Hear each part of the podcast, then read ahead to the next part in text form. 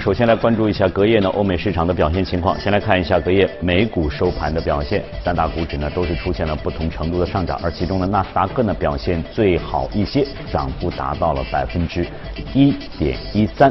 马上呢连线到前方记者葛威尔，了解一下详细的情况。你好，葛威尔。早上，主持人受利空经济数据影响，隔夜美股早盘低开。午盘时，美国媒体报道称，特朗普计划推迟征收汽车关税至少六个月时间，推动汽车类股上涨，带动大盘。福特和通用汽车盘中涨幅均超过百分之一。隔夜盘前，美国公布了上月的零售销售额下跌百分之零点二，不及市场预期的上涨百分之零点二，并且是三个月以来的第二次下跌，显示出在美国经济面临多重风险和不确定性的时候，消费者开始捂紧荷包。其中，汽车经销商销售额下跌百分之一点一，电子和家电商场的销售额下跌了百分之一点三，而受到汽油价格上涨的影响，加油站收入上涨百分之一点八，但这对于消费者来说，实在不是一个好消息。同时，美联储的数据显示，四月份美国工业产值萎缩百分之零点五，比市场预期的下跌百分之零点一来的更为严峻。包括汽车、化工产品和消费者能源产品等的几乎所有门类生产都呈现萎缩，除汽车以外的制造业生产下跌百分之零点三。有分析师就警告称，利空的工业产值和零售销售数据都指向二季度美国经济增速可能较预期来得更加疲软，甚至可能会抵消一季度增长的利好。受此影响，美国十年期国债收益率再度跌破百分之二点四关口，并一度下探至百分之二点三六附近，创下二零一七年十二月以来的新低。主持人。谢谢各位的介绍。我们再来看一下欧洲的三大指数，同样呢是有不同程度的上涨。德国 DAX 指数呢表现稍好一些，百分之零点九的涨幅。最低的法国 CAC 四零也有百分之零点六二的涨幅。马上连线到特约记者陈希宇，了解一下详细的情况。你好，希宇。嗯，好的，主持人。受到较为积极的经济数据提振呢，周三欧洲股市全线上涨。截至收盘，英国富时一百指数、德国 DAX 指数涨幅最大，法国 CAC 零指数、欧洲斯托克六百指数、泛欧 G 三百指数小幅收涨。从日内公布的经济数据来看呢，欧元区一季度 GDP 年率初值为百分之一点二，符合预期。有市场分析认为，这意味着欧元区经济开始好转。有欧洲央行官员表示，部分影响经济的内部因素会逐渐消退。长期来看，如果能够建立起欧元区共同安全资产，将会产生有利的影响。美欧贸易争端方面，特朗普计划推迟对汽车进口征收关税，日内欧元对美元汇率稳定在1.1206一线。脱欧方面，英国议会将在六月三号就脱欧法案进行投票。在周三的议会质询上，英国首相特蕾莎梅强调，英国不会为脱欧之后的欧盟市场准入付费。此外，德国总理默克尔公开表态，英国与欧盟维持积极的关系十分重要，大力呼吁支持多边主义。瑞士政府也宣布将为英国贸易协定开启磋商。日内英镑对美元继续走弱，跌至1.2864。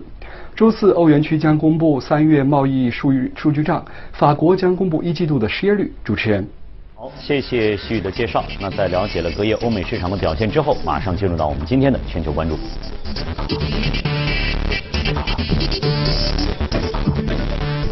好，今天呢，我们将和许哥一起来关注全球市场。早上好，许哥。呃，昨天在我们的节目当中啊，有一个时段我们涉及到了一个人民币汇率的这样一个话题。那么说到这个人民币汇率呢，马上我们就会对应到美元，嗯，对应到美元的近期的一个强势，甚至它不单单对应的是人民币汇率的强势，对其他的一揽子货币也是表现的非常的不错。那么今天我们就要关注表现不错的叫美元的一个相关的情况。对，因为最近的。整个全球市场的汇率波动比较大，包括人民币的汇率波动，相对来说会比较大一点。嗯。那么现在一般很多投资者其实在这个资产的配置过程当中也会有一定的外币。嗯。呃，美金其实是蛮蛮多的，美元的这个波动呢，会对全球的所有资产的这个定价有很大的影响。比如说我们去年，呃，看那个德意志有个报告，就去年所有以美元标价的这个资产。基本上都下跌，大概百分之九十三都出现了一个下跌，嗯，啊，也是人类你这个有记录历史以来一九零一年以来最最差的一年，嗯嗯，这当中可能有很多的因素，嗯，但其中有一个因素就是因为呃美元的一个升值，美元指数的一个升值，去年美元指数大概升了百分之四点一，嗯，这个幅度对于一个汇率来讲，你不能拿股票来 来比较，对汇率来讲是比较大的，而全球。大部分的交易的这种这种国际的商品都是以美元来计价的，对，所以说美元的这个一旦升值之后，其他的这个标价的这个商品价格就会下跌。比如说黄金的话，美元。如果上升的话，黄金价格不相关，对不相关的一个一个因素。那么呃，今年的话，其实美元从年初到现在也是涨势也是比较多的，到现在大概涨了一一点五左右，也就是五个月时间涨了一点五左右，这个幅度相对来说会比较大一点。我们认为现在美元的整个趋势还是在它的整个周期当中，还是在处于一个这个往上走的一个一个趋势。因为呃，美元指数的话，从二零零八年就次贷危机之后。当时最低的时候是七七十左右美元指数，呃，一直往往上走。那么最高的时候到现在最高的时候大概涨到一百零三点一百零三左右，整个上涨幅度是百分之四四十七左右，非常非常大。那尽管有有一些下调，之前有一些下调，特别是特朗普上台之后，美元指数有一些下调，大概他上台的当年是跌了百分之十点一左右。嗯。但之后的话，呃，去年。也出现了一个比较往上走的一个趋势，所以它目前来看还是在整个周期的一个往上往上走的一个周期当中，没有太大变化。嗯。那美元，我个人认为它现在的一个比较强劲的这个支撑因素，第一个因素呢在于，其实美元我们叫做是避险资产了，就避险资产，就是说整个全球。美美元是作为一个，美元本身是一个避险资产，就是说外围越动荡。或者金融危机也好，那个金融海啸也好，或者战争也好，美元资产是是往上走的。美元这个这个东西是会往上走的。今年大家可以看到，全球的整个局势不是特别的稳定。比如说，英国本来说是三月份脱欧，对，三月底脱欧，结果还是往后延了。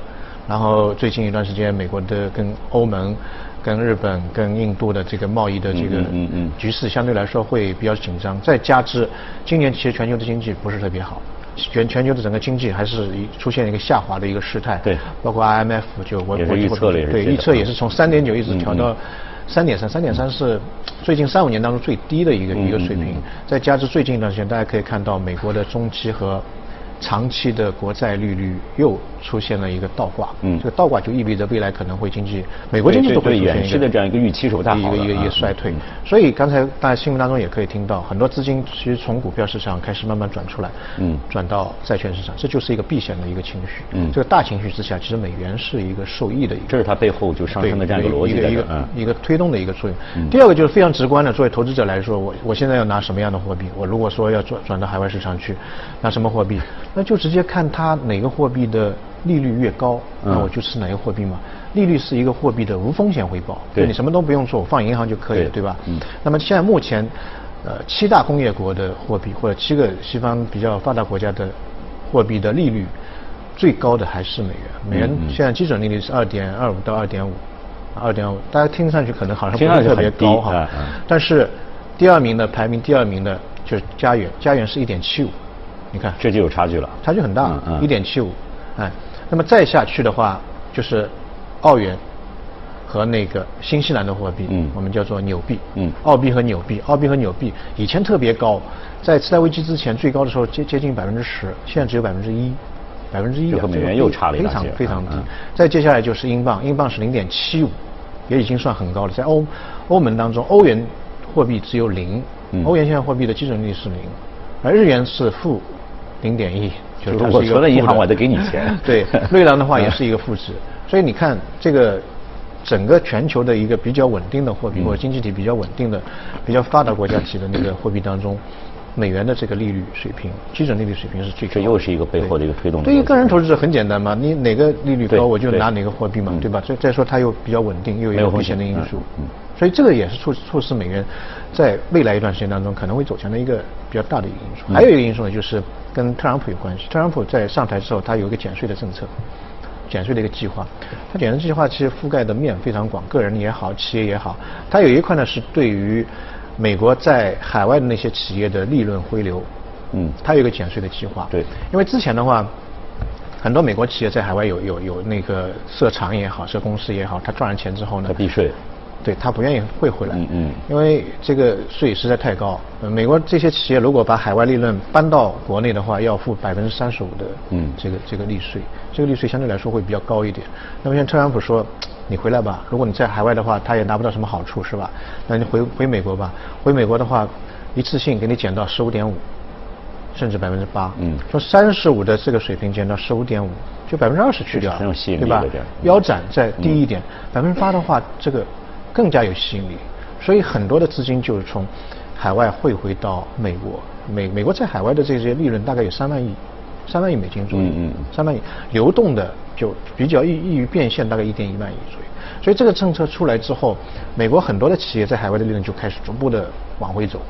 呃，去年一季度的时候，就这个政策公布之后，一季度的时候就回来大概三千亿美金。这个话题我们在去年也涉及好多。对，三千亿美金。平时的话就一个季度大概五百亿美金，所以这个量非常大。那么他一回回来的话，首先如果他在日本投资这个利润是日元，那他要回来首先换成美换成美金。嗯。那市场上美金就是供不应求。所以就造成美元其实它背后的这个支撑因素，嗯，这个因素是比较强硬，而且实实在在的，跟交易是不一样的。交易今天买进，明天卖出了，嗯，所以这个回流的这个资金对于美元的整个支撑，实实在在的一个支撑力，相对来说是会比较大一点。所以我们可以看到，呃，最近一段时间或最近几年当中，美元的这个走势相对来说会比较强劲。但当然它也有一些利空的因素，不能说它一直往上走。对对，嗯，它利空因素在什么什么地方呢？就是说，大家可以看到去年其实对美元的升息。它的预期非常强劲。去年九月份的时候，美联储自己都预期，今年就是二零一九年的话，美元还有三次的一个利率的调升。那么到现在为止，感觉年初的时候还有两次，到现在为止，有可能还要降。基本上升息可能性已经基本上接近于零了，反而可能还要降。对，对吧？前两天那个特朗普又站出来说，那个你要降。太 那个，你一定要降，你不降的话，这个美国经济就是不能够像火箭一样腾飞，对吧？所以他的态度其实非常的明明显。那现在的这个美元的这个指数或者美元强度当中，已经是涵盖了或者说已经吸纳了这个升息的预期了。嗯嗯。就是说它的目前强势已经提前预知了这个东西。对。那如果说现在不升，啊，反而可能会降。那么是不是会要从这个这个这个汇价里面挖出这一块利好？嗯嗯。所以这个对他来说可能是，呃，会是一个比较比较大的利空。那么另外一个呢，就是说，特朗普对于呃强势美元的这个这个政策，他其实是非常反对的。就他公然的就是说，嗯，美元强势或者强势美元不符合美国的利益。这是。在历史上面没有过的一个，之前的话，美国总统可能会觉得，哎，这个强势美元可能对他经济不是特别好，他从来不敢讲，啊，所以特朗普其实是非常坚决的反对美元的一个强势，所以就看后面他的这个演变，他的态度的一个演变到底怎么样。但是按照他的这个风格，其实一个对于美元的强势。第二个，对于升息的一个强势啊，包括对于降息的一个强势，可能在后面还会慢慢慢慢体现出来。因为对他来说，未来一段时间当中非常关键。这个是你介绍的所有的支撑对美元背后强势的一些逻辑和因素是靠这些的。对，反而它使用的是个反反作用力在这里。对，嗯。所以大家可以看到，我们讲了这个支撑因素，讲了一个利空，但到底未来怎么样呢？我个人认为。呃，未来一段时间当中，美元还是会相对来说会比较强一点。嗯嗯。原因就在于，我们抛开这些因素，你你们大家去看那个美国的这个经济，在最近的一段时间当中，确实是比较强劲。嗯。包括这个薪资的增长百分之三点二。嗯。包括 GDP 一季度，一季度美国的 GDP 应该是其实是蛮低的啦，因为它的天气也好，或者节假日也好，一般每一年一季度是最低的，结果它开出来三点二。嗯。市场预期只有百分之二，三点二跟二这个差距实在太大了，太大了，所以。再加之它的这个失业率，失业率现在它的失业率是过去五十年当中，一九六九年到现在啊最低的一个水平。大家都觉得找工作非常好找，然后钞钞票收入又多，消费又愿意，所以整整个经济体还是相对来说比较强劲的。货币的汇率是什么？是一个国家的经济的一个体现。嗯。所以未来一段时间当中，尽管我个人认为可能一个降息，另外一个。总统对于那个美元强势的一个反对的意见，但是它整个基本面或者底层的东西还是比较强，支撑着它，还是可以，即使是下跌，下跌反而可以是持有的一个。嗯，但是就是刚才你介绍的，它和加元出现了这样一个空间的距离，那么和其他的货币空间就会很大，就它在再往下走。它还是有这样一个空间给它。对，再往下走反而会吸引一些资金再再去，我再去持有，对，再去持有，再去更更多一些持有。因为你不持有美美元，你也必须持有其他货币。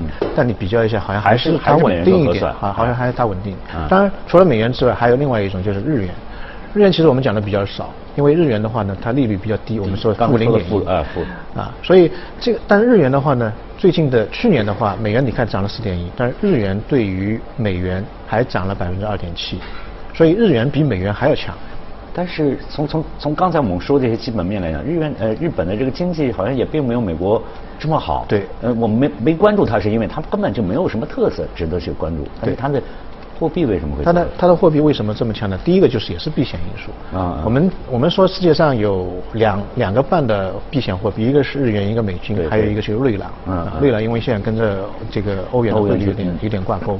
那日元呢？它有一个，因为日本有很多企业在海外，如果市场越动荡的话呢，它那些企业的资金就往家里面走。嗯。一往家里面走的话呢，日元就就支撑了。啊。所以日元它常常是这这么一种反的一种一种作用。所以这个因素对它的支撑，其实最近一段时间大家可以看到，日元对美金是走强的。嗯。美元本身在走强，它对美金还在走强，所以它的它是这个走强的速度是最快的在货币当中。那么另外一个呢，我呃一直强调的，对于日元来讲，去年全球资本就在布局日本的市场，原因就在于明年的话有一个奥运会。哦，对。啊，未来还有一个世博会，这两个因素曾经促使在历史上面日本的经济的一个腾飞。对。所以他们叫做奥运光环。嗯嗯。所以这一次呢，日本政府非常寄希望于这两个这个国际性的赛事、国际性的事件，可能对日本经济有一个比较大的一个一个一个推动作用。其实日本经济最近一段时间表现是比较好，它的薪资增长连续五个月的薪资增长。嗯。而且呢，它的那个就岗位的数字，就招人的这个岗位数字，跟求职人的数字的比例。已经创了五十年的新高，就是有很多地方要要人，人很少，嗯，当然可能跟他老龄化现在有有一个就是吸引的这个这个外籍人的这样的一个政策出来，所以他的工资会开得更高一点，工资更高一点的话，整个消费就会起来，所以这一块的话，可能对日本经济或者对日元这个促进作用呢，会是比较好一点，所以未来两个货币，一个美金，一个是日元，可以多关注一点。这个但是很奇怪，两个支撑的这个因素是不太不一样，有点不一样，有点不太一样的，在可能有一个因素是一样，就是避险。避险的，因为今今年全球的黑天鹅事件，我个人认为还是比较多的。嗯嗯嗯。那从这个趋势来看的话，日元应该说也是处在一个比较好的一个上升的趋势当中。对日元的话，呃，次贷危机之后，日元其实从一百三十呃一百二十五降到了七十，就是日元升值啊，嗯，这非非非常厉害的升值的幅度。那么这一次高盛认为可能会到这一波可能会到六十，当然这个 有点有点夸张，夸张嗯，有点夸张。现在是一百零三嘛，到六十的话，这个幅度比较又比较大，百分之四十。左右，但我个人认为可能到一百或者是九十左右还是有可能的。今年，嗯，好，那今天非常感谢许哥呢，就这个相关的话题给我们做的解读和介绍。我们再来关注这样一则消息，是在当地时间的五月十四号，第四十二届帝国大厦爬楼梯大赛是在美国纽约举行，选手们需要挑战总计八十六层、有垂直马拉松之称的纽约帝国大厦。随着一声令下，轻装上阵的选手们快步冲向楼梯，向着位于帝国大厦第八十六层的终点进发。整个帝国大厦的八十六层楼共包括一千五百七十六级台阶，对选手的体能与耐力是个极大的考验。最终，来自波兰的洛伯泽因斯基和澳大利亚的沃尔沙姆分别获得男子组和女子组冠军。一年一度的美国纽约帝国大厦爬楼梯比赛，号称“爬楼梯大赛”的奥林匹克运动会。它最早由纽约市马拉松比赛的创始人弗雷德勒伯创办，如今由纽约道路跑步者俱乐部主办。